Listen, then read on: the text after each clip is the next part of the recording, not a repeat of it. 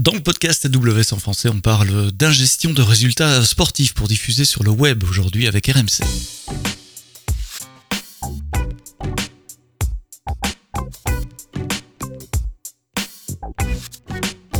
Bonjour et bienvenue dans le podcast AWS en français. C'est tous les vendredis matins. Vous vous abonnez, vous réabonnez dans les plateformes de podcast euh, Apple, Deezer, Spotify, euh, Google Podcast, euh, Amazon Music évidemment, je ne dois pas l'oublier. et j'ai l'habitude de dire toutes les bonnes applications de podcast. Et puis si vous êtes nombreux à nous écouter sur le, web également. Tous les vendredis matins, un cas d'utilisation d'un de nos clients, de nos partenaires. Aujourd'hui, on va parler sport, comme je l'ai dit dans, dans, l'intro, avec des résultats sportifs que vous nombreux à attendre, souvent le week-end, parfois en semaine également, ceux de, foot euh, et de, rugby, où il y a plein de moyens de consommer ces résultats, mais notamment, vous êtes nombreux à aller sur le site web de, RMC euh, Sport pour euh, avoir les, résultats, soit nationaux, soit régionaux de vos équipes favorites. Alors, quelle est l'architecture dans le cloud, puisque c'est le podcast AWS, qui se cache derrière ça? Comment est-ce qu'on ingère des données? Comment est-ce qu'on les stocke? Comment est-ce qu'on les traite à grande échelle en optimisant les coûts. C'est globalement de ça qu'on va parler aujourd'hui avec mon invité Aldo Battaglia. Euh, tu es euh, responsable des équipes de dev chez Altis Media. Merci d'être là Aldo. Euh, juste pour mettre le contexte, Altis Media c'est quoi? Bonjour, alors Altis Media, c'est la partie qui s'occupe des chaînes BFM TV, RMC, RMC Sport et également du coup des, sites internet et des applications de ces marques. Donc vous avez des journalistes, vous avez des applications mobiles, vous avez des sites web, et euh, tu, tu fais que le sport ou le sport fait partie de, d'un grand ensemble euh, de données que tes équipes traitent? Non, non, le sport fait effectivement partie de l'ensemble des données que les équipes traitent, puisqu'on s'occupe de l'ensemble des données de, de, de, tous les sites que je viens de citer juste avant. Mais le sport, c'est un peu différent dans la manière dont vous recevez les données, surtout les volumes et, les pics, puisqu'ils arrivent à des moments bien précis. En général, le foot, le rugby, c'est le, le week-end, tandis que l'info généraliste, bah, c'est au fil de l'eau toute la journée, 24 heures sur 24. C'est ça le plus gros challenge euh, euh, côté informatique? Ouais, c'est ça. Les, les news, c'est bah, comme tu disais, c'est un peu euh, au fil de l'eau, et puis surtout, ça vient directement de notre CMS, alors que le sport, ça vient d'un partenaire externe, et puis surtout, il y a des gros pics en fonction des événements. Alors l'idée c'est de regarder comment vous avez mis en place une architecture, quelle architecture vous avez mis en place pour ingérer ça, quels sont les services AWS que vous utilisez, euh, peut-être quelles sont les, les, alternatives que, que, que, vous avez considérées ou peut-être que vous avez implémentées avant d'en arriver à la solution en place euh, là, là, là, là aujourd'hui. Euh, souvent, quand on parle de données, le plus simple, c'est de suivre la donnée. Euh, les données sont générées sur les terrains de foot et les terrains de rugby. tu sais qui les collecte, en fait, avant que ça arrive chez vous? Ouais, on passe par un prestataire qui s'appelle Opta, qui, qui du coup gère, enfin, qui est un des grands prestataires pour la collecte de données et eux nous poussent la donnée en instantané dès qu'il se passe quelque chose sur le terrain, un but un, remplacement, peu importe, il nous pousse la donnée en direct. Ah oui, donc c'est au fil de l'eau pendant les, les, les, matchs aussi. C'est pas que en fin de journée ou en fin de match vous avez les résultats du match. C'est toutes les phases de jeu, tout ce qui se passe. Euh, attention, penalty, machin. Euh. Exactement. Tout événement important sur le terrain euh, nous est poussé en quasi instantané par le partenaire. T'as une idée de combien de matchs de foot il y a en parallèle un dimanche après-midi ou de rugby à l'échelle du pays? Alors j'ai pas d'idée du nombre de matchs, mais ça peut, hein. il peut y avoir au cumulé entre une cinquantaine, une centaine de matchs, et ça peut représenter euh, jusqu'à plus de 10 000 événements euh, poussés en quelques heures, alors que le reste de la semaine, bah, il y a quasiment rien. Ah oui, donc ça, ça, ça, sent le serveur à mais On va y venir après, parce que c'est typiquement le cas d'utilisation. Tu dis, bon, avant, vous aviez, je suppose, des data centers on-prem, vous aviez des serveurs qui restaient là tout le temps. Maintenant, vous, vous pouvez moduler ça de façon un peu plus, un, un, peu plus euh, efficace en matière de gestion des coûts. Tu as dit autre chose, des événements qui arrivent. Ça veut dire que derrière, vous avez mis en place une architecture euh, orientée événements pour, pour traiter ça? Bah, En fait, ouais, c'est ça. On traite euh, directement, euh, on, on reçoit un événement. Donc, à chaque fois, par exemple, si je prends l'exemple d'un match, euh, on reçoit toutes les données du match, donc on ne sait pas quelle donnée a été mise à jour. On reçoit un nouveau fichier XML avec toute la donnée, et donc nous on la traite euh, pour euh, aller modifier tout ce qu'on avait déjà, on le remodifie pour ingérer la nouvelle donnée. Ça veut dire que vous avez dû modéliser euh, dans des bases de données relationnelles ou autres euh, les événements qu'il peut y avoir dans un match? Alors non, parce que chez nous, on travaille avec euh, Dynamo en single table, donc on n'a pas la mhm. partie relationnelle pour cette partie-là. On a quand même une petite partie relationnelle sur notre CMS et une partie des données justement va dans le CMS pour permettre aux journalistes, quand ils créent un contenu, par exemple, de faire une relation avec le match. mais ça va pas plus loin que ça sur la partie relationnelle. Oui, je suppose qu'il y a deux types de données. Il y a des données relativement statiques, les compositions d'équipes, etc. Ça bouge pas trop. Enfin, bon, il peut y avoir des remplacements, etc. Mais enfin, les, les, les métadonnées sur les, les, équipes, les endroits où ils jouent, euh, je sais pas, les positions d'ouverture en championnat. Ça, et puis il y a tout ce qui se passe pendant le match. Pas la même chose. Vous traitez ça, ce sont les mêmes flux. Au final, ce sont les mêmes flux parce que par exemple, si on prend la composition d'une équipe pour un match, euh, comme à chaque fois qu'il se passe quelque chose dans le match, on reçoit l'ensemble des données du match. Et ben, on reçoit de nouveau la compo. La composition. donc, il faut la retraiter à chaque mhm. fois. Alors, qu'est-ce qu'il y a dans ces fichiers XML euh, bah, Si je prends l'exemple d'un match de foot, euh, on a euh, le, les deux équipes, donc avec l'ensemble des compositions des équipes, donc aussi bien euh, les titulaires que les remplaçants. et après, on a tous les événements d'un match, donc les buts, les cartons, la VAR depuis quelques temps, les remplacements des joueurs, etc c'est codé, il y, a, il y, a, un code, un penalty, c'est code 02, machin euh, et tout, c'est du free text. C'est un, penalty, un, penalty, ça doit s'appeler, je j'ai plus le caractère en tête, mais ça doit s'appeler penalty tout bêtement. Euh, c'est un, mm-hmm. c'est une string euh, qu'on traite comme ça et c'est en fonction du, du type d'événement qu'on sait de quel événement il s'agit. Mais je veux dire, c'est standardisé, c'est tout le temps la même chose, enfin ça change pas trop souvent, etc. C'est standardisé par sport. Donc, euh, par exemple, un remplacement pour le foot n'a pas spécialement le même, la même string que pour du rugby. Et vous recevez ces infos pour les, les, les, compétitions internationales aussi ou, ou, ici on parle juste des matchs nationaux? Non, non, on parle pour le foot, on parle de plus de 70 compétitions sur l'ensemble de, de, la planète. Donc euh, on reçoit par exemple la MLS aux États-Unis, euh, euh, la, la Copa América, toutes ces compétitions-là, mhm. on les a aussi. Alors, vous recevez ce fichier XML. D'abord, comment vous le recevez? C'est quoi? Vous mettez à disposition un API pour votre partenaire? Exactement. Donc, il y avait plusieurs façons de faire. Avec ce partenaire, on avait deux façons de faire. Soit c'était nous qui allions, chercher la donnée. Mais bon, la contrainte, c'est que du coup, on sait pas trop quand aller la chercher. Mmh. Euh, soit Faut poller tout le temps, c'est pas très efficace. Hein. Sinon, il fallait faire tourner toutes les minutes, toutes les deux minutes. Mais bon. Mhm. Voilà. Et donc, soit euh, nous, c'est la solution qu'on a choisie, c'est eux qui nous poussent la donnée sur une sur un endpoint. Euh, voilà, donc on leur a juste fourni un endpoint qui est le même pour toutes les compétitions. Et après, c'est en fonction de header que eux ajoutent où on peut savoir comment on traite ça. Je suppose qu'ils fournissent la donnée à d'autres euh, médias également, donc c'est eux qui standardisent ou ils s'adaptent à chacun ah non, malheureusement, on n'a pas eu notre mot à dire sur le format des données qu'on ah reçoit. c'est les mêmes pour tout le monde.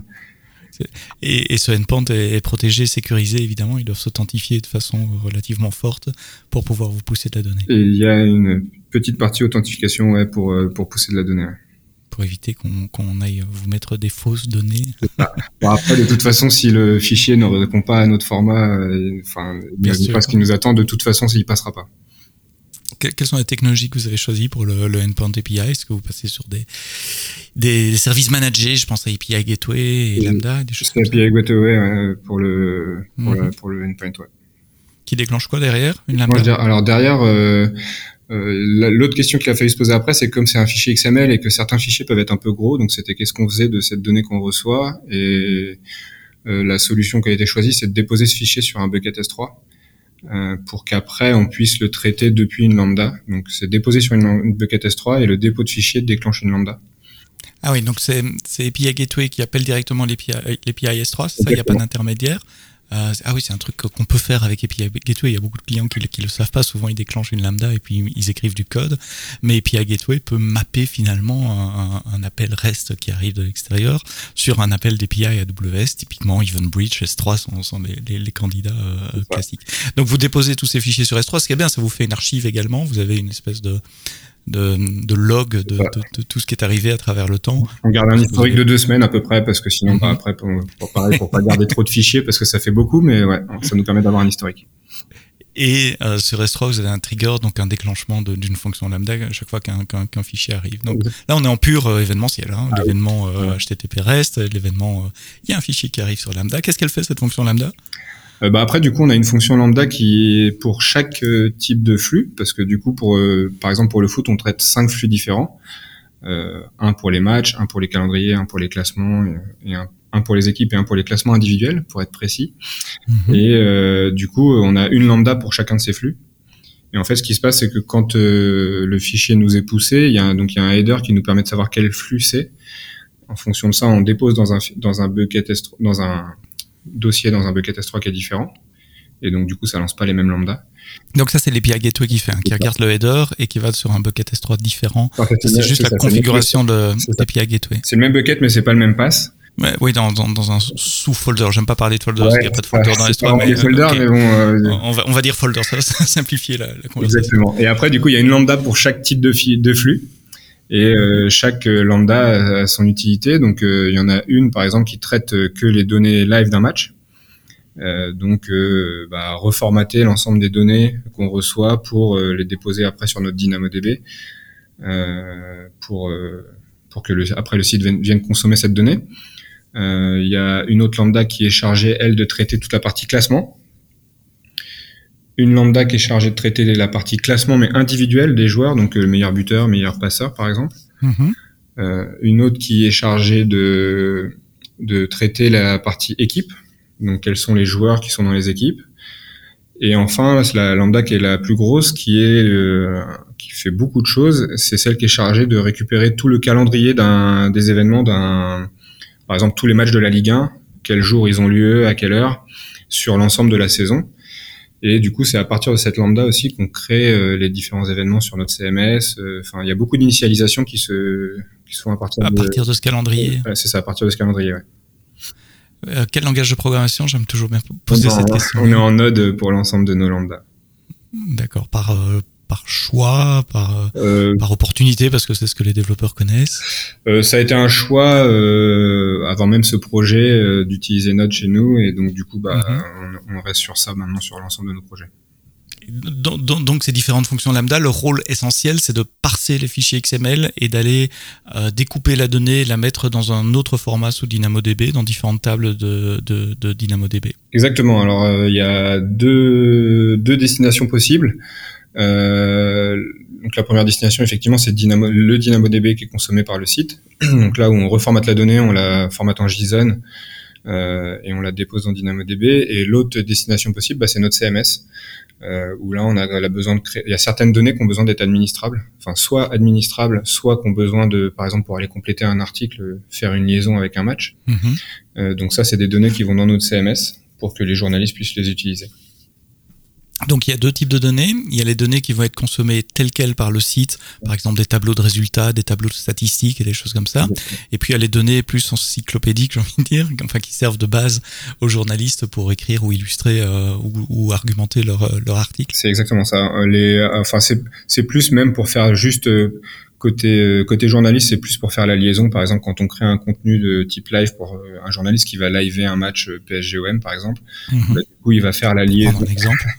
il va faire la liaison entre son contenu et ce match. Comme ça, après, quand on arrivera sur le site RMC Sport, euh, on va pouvoir afficher aussi bien la partie contenu que tout ce qui va autour, qui est la donnée, grâce à cette liaison.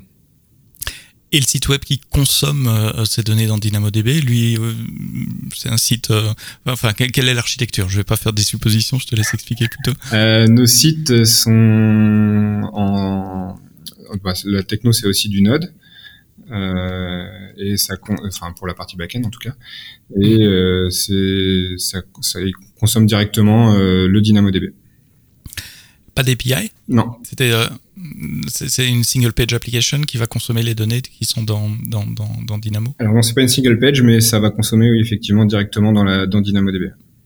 Tiens, oui, c'est intéressant ça comme, comme, euh, comme approche. Pourquoi pas d'API Enfin, il y a une raison de coût, de, de C'est historique. Euh, c'est que c'était en termes de performance, euh, aller directement dans DynamoDB, c'était très performant et donc il n'y a pas eu besoin de rajouter d'API dessus. Alors on a des, on a quelques petites API, euh, notamment quand on a besoin de faire euh, de l'Ajax, euh, mais mhm. sinon à part ça, il n'y a pas d'API. Mais il pas aussi peut-être il n'y a pas de transformation des données. Les, les, données sont déjà préformatées, consommables. Nous, notre fonctionnement c'est bon, c'est un peu pour faire simple, on part du principe que côté site le, le code ne doit pas réfléchir. Donc toute la donnée est préformatée dans Dynamo pour que le site récupère la donnée et l'affiche euh, telle qu'elle. Donc oui, donc cette base de données, elle est vraiment pensée pour le front-end et elle a une fonction, c'est servir le front-end et, rien d'autre. Vous n'allez pas avoir des queries complexes d'analyse après, de statistiques. Non. Euh, D'accord. Euh, on l'a dit dans l'intro, la plupart des, des, des, des, matchs se jouent euh, le, le, le week-end. Euh, si vous suivez le championnat français européen, c'est essentiellement euh, après-midi et soirée, je dirais. Donc vous avez un maximum de données qui arrivent pendant un minimum de temps. Tu as une idée du, du, volume de données que vous recevez toutes les semaines? Euh, c'est plusieurs milliers, ça peut aller entre 10 et 15 000 euh, push sur, sur, quelques heures le week-end. Ouais.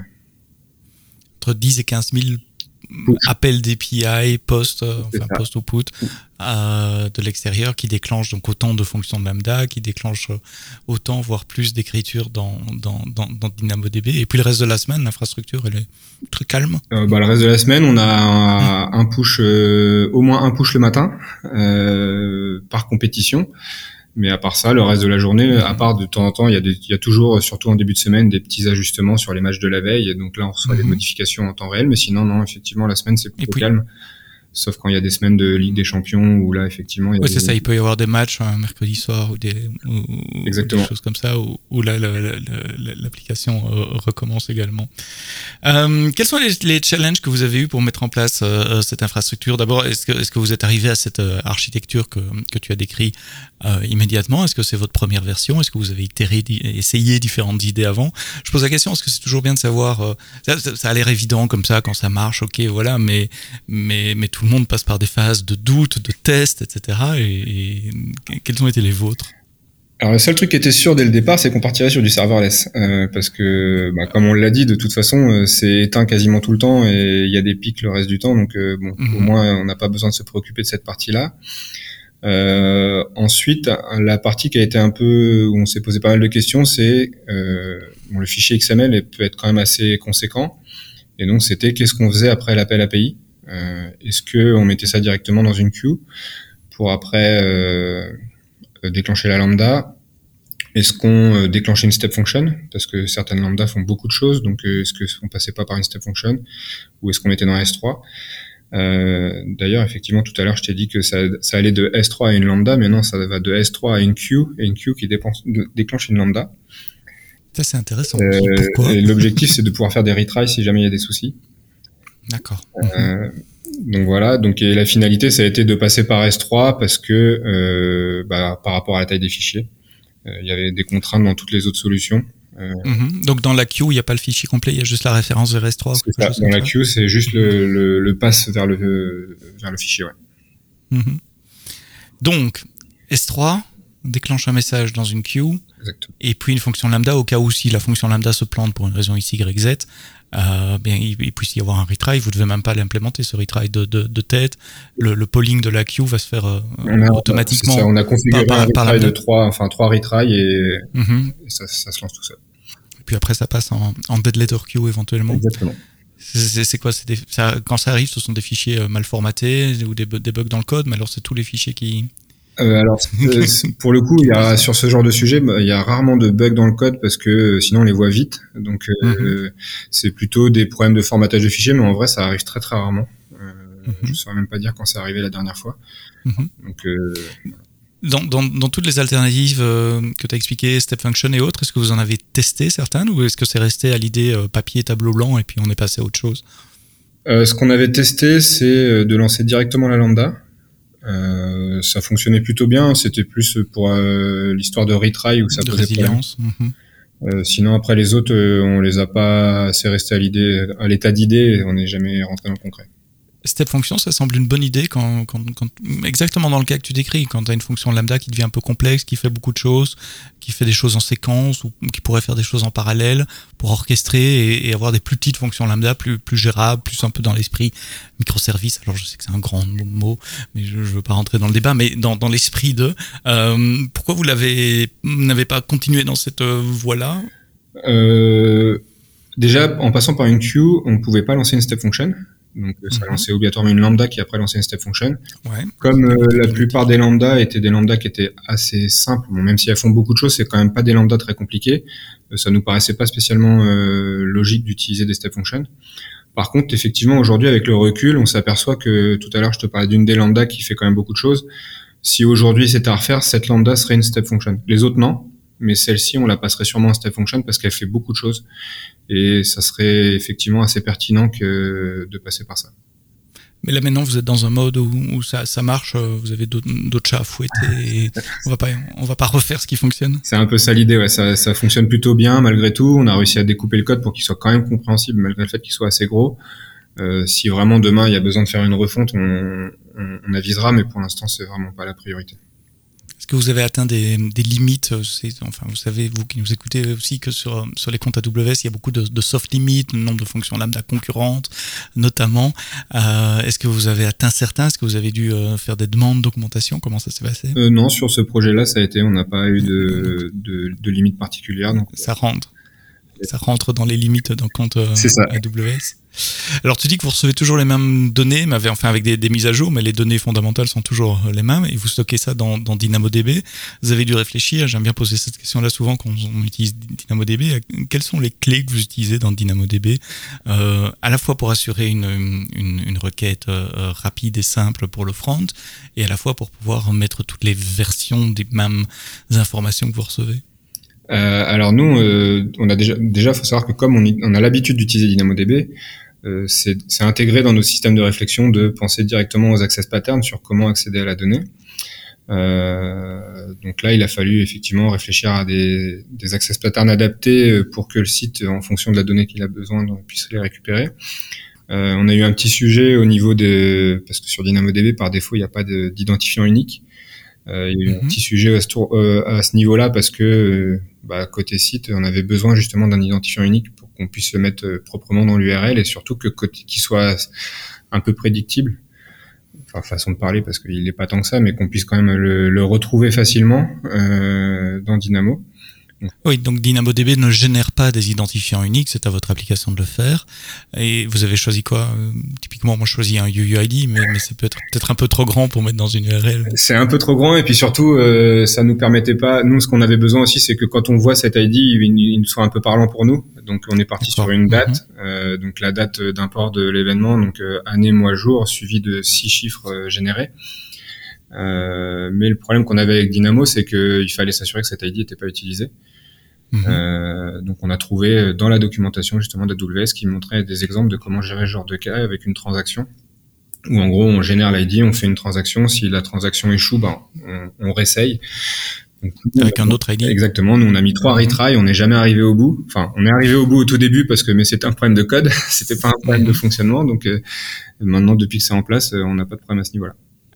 Et, là, c'est un service partagé entre vos fonctions lambda qui génèrent ces ID ou chaque euh, chaque fonction embarque, je sais pas, une librairie partagée ou quelque chose comme ça? Euh, bah pour le coup, en fait, l'ID est généré par la, la lambda que, qui fait beaucoup de choses, euh, mm -hmm. parce que c'est elle qui se charge de créer les matchs quand ils arrivent en début de saison.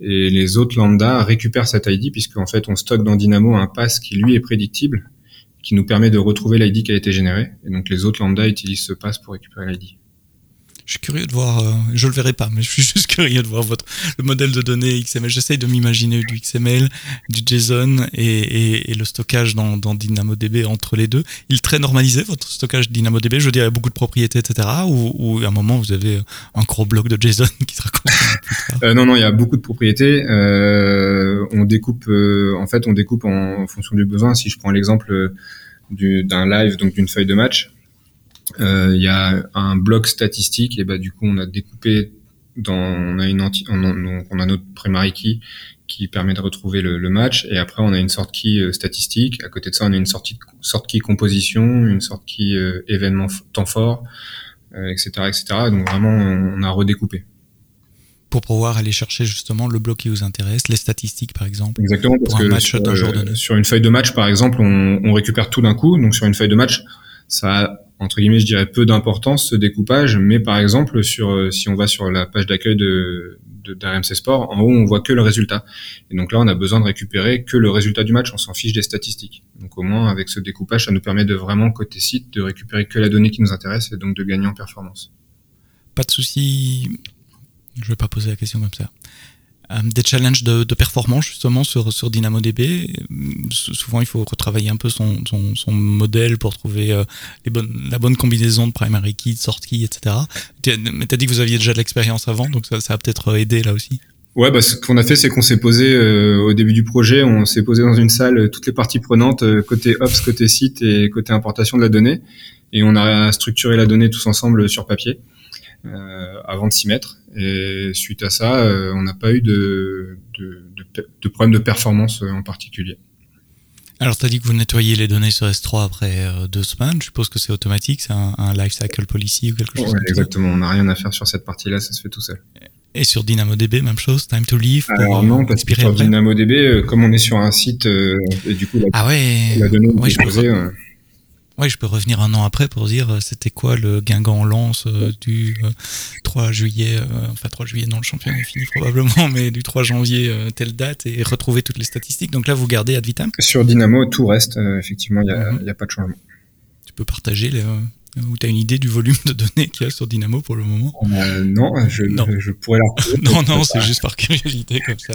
c'est en, en, en, pétabytes, c'est en terabytes je, je pourrais dire en quantité de lignes potentiellement parce mhm. que enfin une compétition si on prend une, la Ligue 1 c'est 400 matchs donc nous 400 euh, matchs c'est euh, sachant que pour un match il y a euh, une dizaine d'entrées donc ça peut faire vite beaucoup pour une compétition fois 70 compétitions Ouais, donc ça fait des milliers, de... des milliers de lignes. Et après, bon, après, il y a des compétitions comme la Coupe du Monde qui sont tous les 4 ans, mais il y a beaucoup de championnats qui sont tous les ans, qui comportent beaucoup de matchs. Ça, ça fait beaucoup de lignes. Et ça, c'est une table, une seule et, et, même table. Euh, tiens, à propos, une, table, je suppose que vous avez plusieurs tables par sport ou par compétition ou c'est vraiment tout dans une table? De côté, on a plusieurs tables en fonction du type de données. Donc, euh, par exemple, les données qui viennent de notre CMS euh, pour les articles, les contenus, etc., il y a une table. Par contre, pour la data sportive, il y a une seule table où il y a toute la donnée des sports, que ce soit du foot, du rugby ou même peut-être plus tard d'autres sports, tout sera à cet endroit-là. Vous avez pensé à une architecture multitable? Enfin, il y a, y a, ce grand débat quand on commence à taper euh, dans un engin de recherche euh, DynamoDB, architecture monotable, multitable. On a des tas de trades. Il y a des, des, des, gens qui sont très vocaux d'ailleurs pour dire euh, une, une, base de données DynamoDB bien pensée, ça doit être dans une seule table, ce qui est pas toujours facile à, à faire. Donc si vous l'avez fait, bravo. Est-ce que c'est le résultat d'une stratégie pensée, mesurée? Bah déjà c'était c'était déjà comme ça encore une euh, comme je le disais tout à l'heure pour le CMS donc euh, bah pareil on a repris cette euh, cette façon de faire. On n'a juste pas voulu on s'était posé la question est-ce qu'on mélange vraiment toutes les données donc CMS et Datasport ensemble? Parce qu'à ce moment-là il y avait effectivement qu'une table et on, on s'est lancé sur le sport. Finalement on s'est dit que c'était quand même mieux de séparer le sport à côté euh, donc c'est pour ça qu'on a créé une table dédiée pour le sport. Mais après non, euh, c'est pour ça que c'était par contre très important de se poser dès le début et de bien réfléchir, mhm. euh, parce que par exemple, bah, on est limité. Euh, j'ai plus les chiffres en tête, mais pour une primary key, on peut pas avoir euh, autant de sorties qu'on veut, donc fallait qu'on réfléchisse à, mhm. à, toute cette partie-là et, et, au découpage. Donc à partir du moment où ça a été fait, après normalement pour l'instant ça se passe plutôt bien. Dans les challenges, on parlait de, euh, des pics d'activité qui sont euh, prévisibles, euh, récurrents et, des périodes très calmes le reste du temps, ce qui vous a amené à faire du serverless. Est-ce qu'il y avait des challenges aussi de, de temps de traitement pour, pour être, pouvoir amener la donnée à vos, à vos lecteurs le, plus rapidement possible? Alors oui, l'objectif forcément c'est que la donnée soit dispo le plus, le plus vite possible. Donc déjà c'est pour ça qu'on avait choisi la solution du push et pas que ce soit pas à nous d'aller mhm. chercher la donnée. Euh, après, l'avantage c'est que à peu près toutes les technologies qu'on utilise euh, sont des, des, outils assez performants. Donc, euh, ça, j'ai pas les chiffres en tête, mais on, à partir du moment où on reçoit la donnée, en quelques secondes, elle est disponible sur le site. Et de toute façon, comme on a du cache côté site, euh, souvent elle est disponible avant même qu'elle puisse s'afficher. Que, que le cache ça, ça rafraîchit. Hein. Euh, cache CDN, CloudFront, là aussi. Exactement. Alors venons-en au développement. Euh, on a parlé de l'architecture euh, de prod, vos techniques de développement. Euh, on a parlé du langage de programmation, c'est Node.js. Comment une, des questions que j'ai souvent quand, quand, quand, je parle avec avec des développeurs d'architecture serverless comme comme la vôtre, on me dit mais oui mais comment on teste en local? Comment le développeur il teste? Est-ce qu'il peut travailler offline? Est-ce qu'il est obligé d'avoir un compte AWS Comment vous faites? Euh, nous, on a, on a un projet en local qui nous permet d'avoir certains des outils AWS qui tournent en local. On a un DynamoDB en local, on a tout ce qu'il faut pour faire tourner nos queues en local. Euh, donc notre projet peut tourner d'un bout à l'autre en local. Alors DynamoDB local, ça c'est fourni par AWS, c'est un petit jar qu'il faut euh, télécharger et qui fait une mini implémentation de DynamoDB, en tout cas quelque chose qui respecte la même API, qui permet d'avoir un peu de persistance en local. Mais tu as dit de Q aussi euh, Oui. Euh, ça je connaissais pas. Mhm. alors je t'avoue que je j'aurais pas de tête le, le projet qu'on utilise pour ça, mais en tout cas oui, on a ce qu'il faut pour pour faire tourner ça. Et vous utilisez un framework serverless, genre serverless framework, SAM ou autre? On utilise serverless framework. Serverless framework pour pour faire de l'infrastructure as code. Ça veut dire que, que vous avez aussi un pipeline de d'intégration continue, de déploiement continu. On utilise du coup Code Pipeline qui déploie qui déploie notre notre infra. Ça veut dire que chaque fois qu'il y a un changement euh, d'un développeur, il y a une série de tests qui tournent et puis vous faites du déploiement automatique ou il y a encore des, validations manuelles? Euh, Alors pour la partie euh, sur nos environnements de test, il n'y a pas de validation manuelle. À mhm. partir du moment où les tests, les tests unitaires passent, ça se déploie. Par contre, pour la production, il y a toujours un approve manuel avant de passer en production qui est juste un approval euh, dans, dans, le workflow de, de Code Pipeline. Donc, euh, c'est quelqu'un, un manager qui doit dire, ou un DevOps qui dit. Un DevOps qui, c'est ça, c'est un DevOps qui doit valider euh, qu'on peut lancer la MEP. Quelles sont les métriques que vous observez côté, côté prod Je suppose que les, premiers samedis où, cette infrastructure a été mise en place, vous étiez sur le pont à regarder des tas de dashboards et puis vous avez affiné ces dashboards certainement avec le temps. Quelles, sont les métriques que vous regardez? Euh, Ce qu'on regarde, bah, déjà, c'est la, performance pour être sûr que euh, on n'est pas des, des lambda qui tournent pendant euh, plusieurs minutes par exemple parce que ça serait pas logique. Euh, il y en a une, toujours la même. En début d'année, elle tourne un peu longtemps parce que justement, elle initie l'ensemble des, des, des, des, matchs d'une mhm. compétition, mais après, le reste de l'année, elle est, c'est censé être assez rapide. Donc ça, ça fait partie des, des choses qu'on regarde. et après, bah, il n'y a pas de, de choses en particulier. On s'assure que tout se passe bien. Et, et voilà. Et donc vous avez des, des, alertes aussi qui sont définies dans CloudWatch sur des, des, certaines métriques et certains seuils de ces métriques? Alors les alertes, elles sont sur, le, sur les erreurs qu'on log dans le code. Donc euh, mhm. il y a des cas donc on traite et qui sont des cas d'erreur et ça effectivement on a des on a des alertes qui se lancent automatiquement si on a qui nous préviennent si on a des erreurs dans qui enfin on a donc en fonction de type d'erreur si c'est juste un warning bon bah ça on laisse passer parce que ça arrive euh, par exemple une, euh, un truc qui arrive assez régulièrement, c'est une compétition qui change de format où on n'a pas spécialement anticipé la chose, où du coup bah, l'importation peut pas fonctionner correctement. Donc là, ça sert à rien de déclencher l'astreinte pour quelque chose comme ça. Donc euh, à ce moment-là, on reçoit c'est juste un warning. Par contre, quand c'est des erreurs, euh, mais effectivement, ça arrive quand même assez peu souvent vu que les fichiers sont standardisés, donc logiquement le code est pas censé euh, planter. Mais bon. Bouger, bouger de trop. Voilà, donc normalement ça arrive pas, mais bon, si jamais ça arrive, effectivement, là on log les erreurs et là on a des moniteurs qui sonnent et qui nous préviennent. Et tu as, cité le mot euh, qui m'amène à ma question suivante, euh, c'est l'astreinte. Euh, Est-ce qu'il y a des gens qui sont sur le pont physiquement au bureau tous les samedis après-midi juste pour vérifier ou c'est juste une astreinte avec des systèmes d'alerte, de paging et autres? C'est ça, c'est l'astreinte classique qu'on a pour, pour l'ensemble de notre, de notre système et du coup, si jamais il y a besoin, c'est qu'interviennent. Et ça arrive souvent? Sur, le, sur la partie data sportive, je ne pense pas que ce soit déjà arrivé. Donc le système est super stable. Vous pouvez dormir, partir, faire des barbecues tranquille chez des amis. Exactement. Alors euh, quand il y a des grandes compétitions, euh, notamment par exemple à la Coupe du Monde cet hiver, euh, mhm. on est toujours un peu à l'affût. on sait jamais, même si ça a jamais bugué, mais on sait jamais. Mais sinon, de manière générale, on est plutôt serein. En fait, le, data, le, le, le pipeline d'ingestion n'est pas forcément différent pour la Coupe du Monde. Vous n'avez pas plus de volume. En revanche, la consommation du site web, là, je suppose, vous, voyez, vous devez voir des, des pics de, de trafic avec des gens qui viennent chercher de l'info Effectivement, on a beaucoup plus de consommation d'un point de vue site, mais l'ingestion ne change pas. Euh, après, on était quand même, on, surveillait par précaution parce que c'est un événement qu'on peut, enfin. Mhm. Oui, on peut pas avoir une erreur HTTP 500, boum. Quand t'es RMC Sport, tu peux pas planter pendant la Coupe du Monde, euh, mais en mhm. tout cas, il n'y a pas d'alerte en particulier. Et donc ça, ça s'est passé euh, euh tranquillement. C'était euh, c'était au début 2023, hein, c'est ça? Euh, Fin 2022, ouais. fin, 2000, fin 2022. Ah oui, déjà, que le temps passe vite. J'avais une autre question, c'était quoi? Ah ouais. Maintenant que le système est en place, qu'il est rodé, qu'il marche bien, puisque vous pouvez aller faire des barbecues le samedi avec des amis, euh, comment tu vois le, la, la suite? Est-ce qu'il y a des, des, des, grands chantiers en, en prévision? Est-ce que tu vois des améliorations? Je sais pas, des économies de coûts à faire? Enfin voilà. Sur quoi vous vous planchez pour le moment?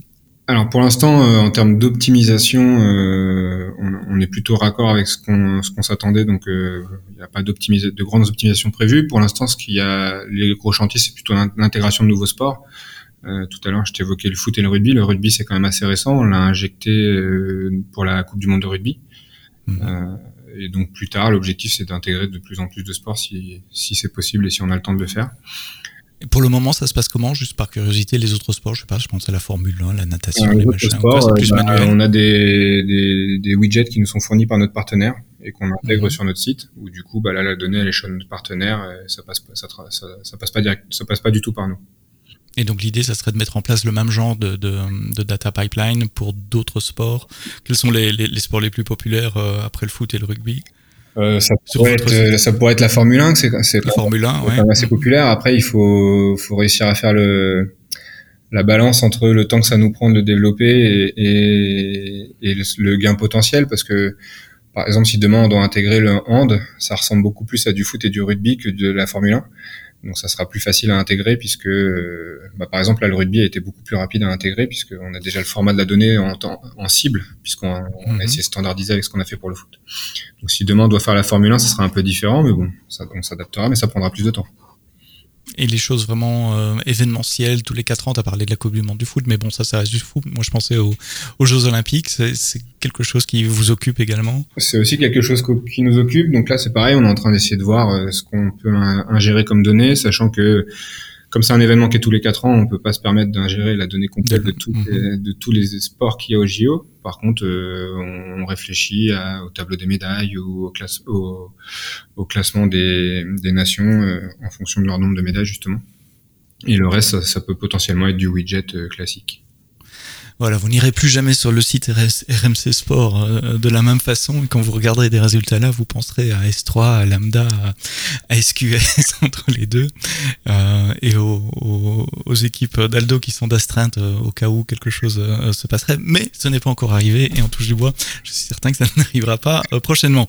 L'ingestion des résultats sportifs football et rugby pour RM, RS pardon, j'ai du mal à le dire, excuse-moi, pour RMC Sport, euh, avec Aldo Battaglia, tu es responsable des équipes de dev chez Altis Media. Merci Aldo euh, pour ces explications très claires et euh, j'espère qu'ils vous auront inspiré, vous qui nous écoutez, inspiré pour vous aussi tester des, architectures serverless et, et événementielles de cette façon. Merci d'avoir écouté le podcast AWS en français jusqu'au bout. Rendez-vous vendredi pour un prochain épisode et d'ici là, quoi que vous codiez, codez-le bien.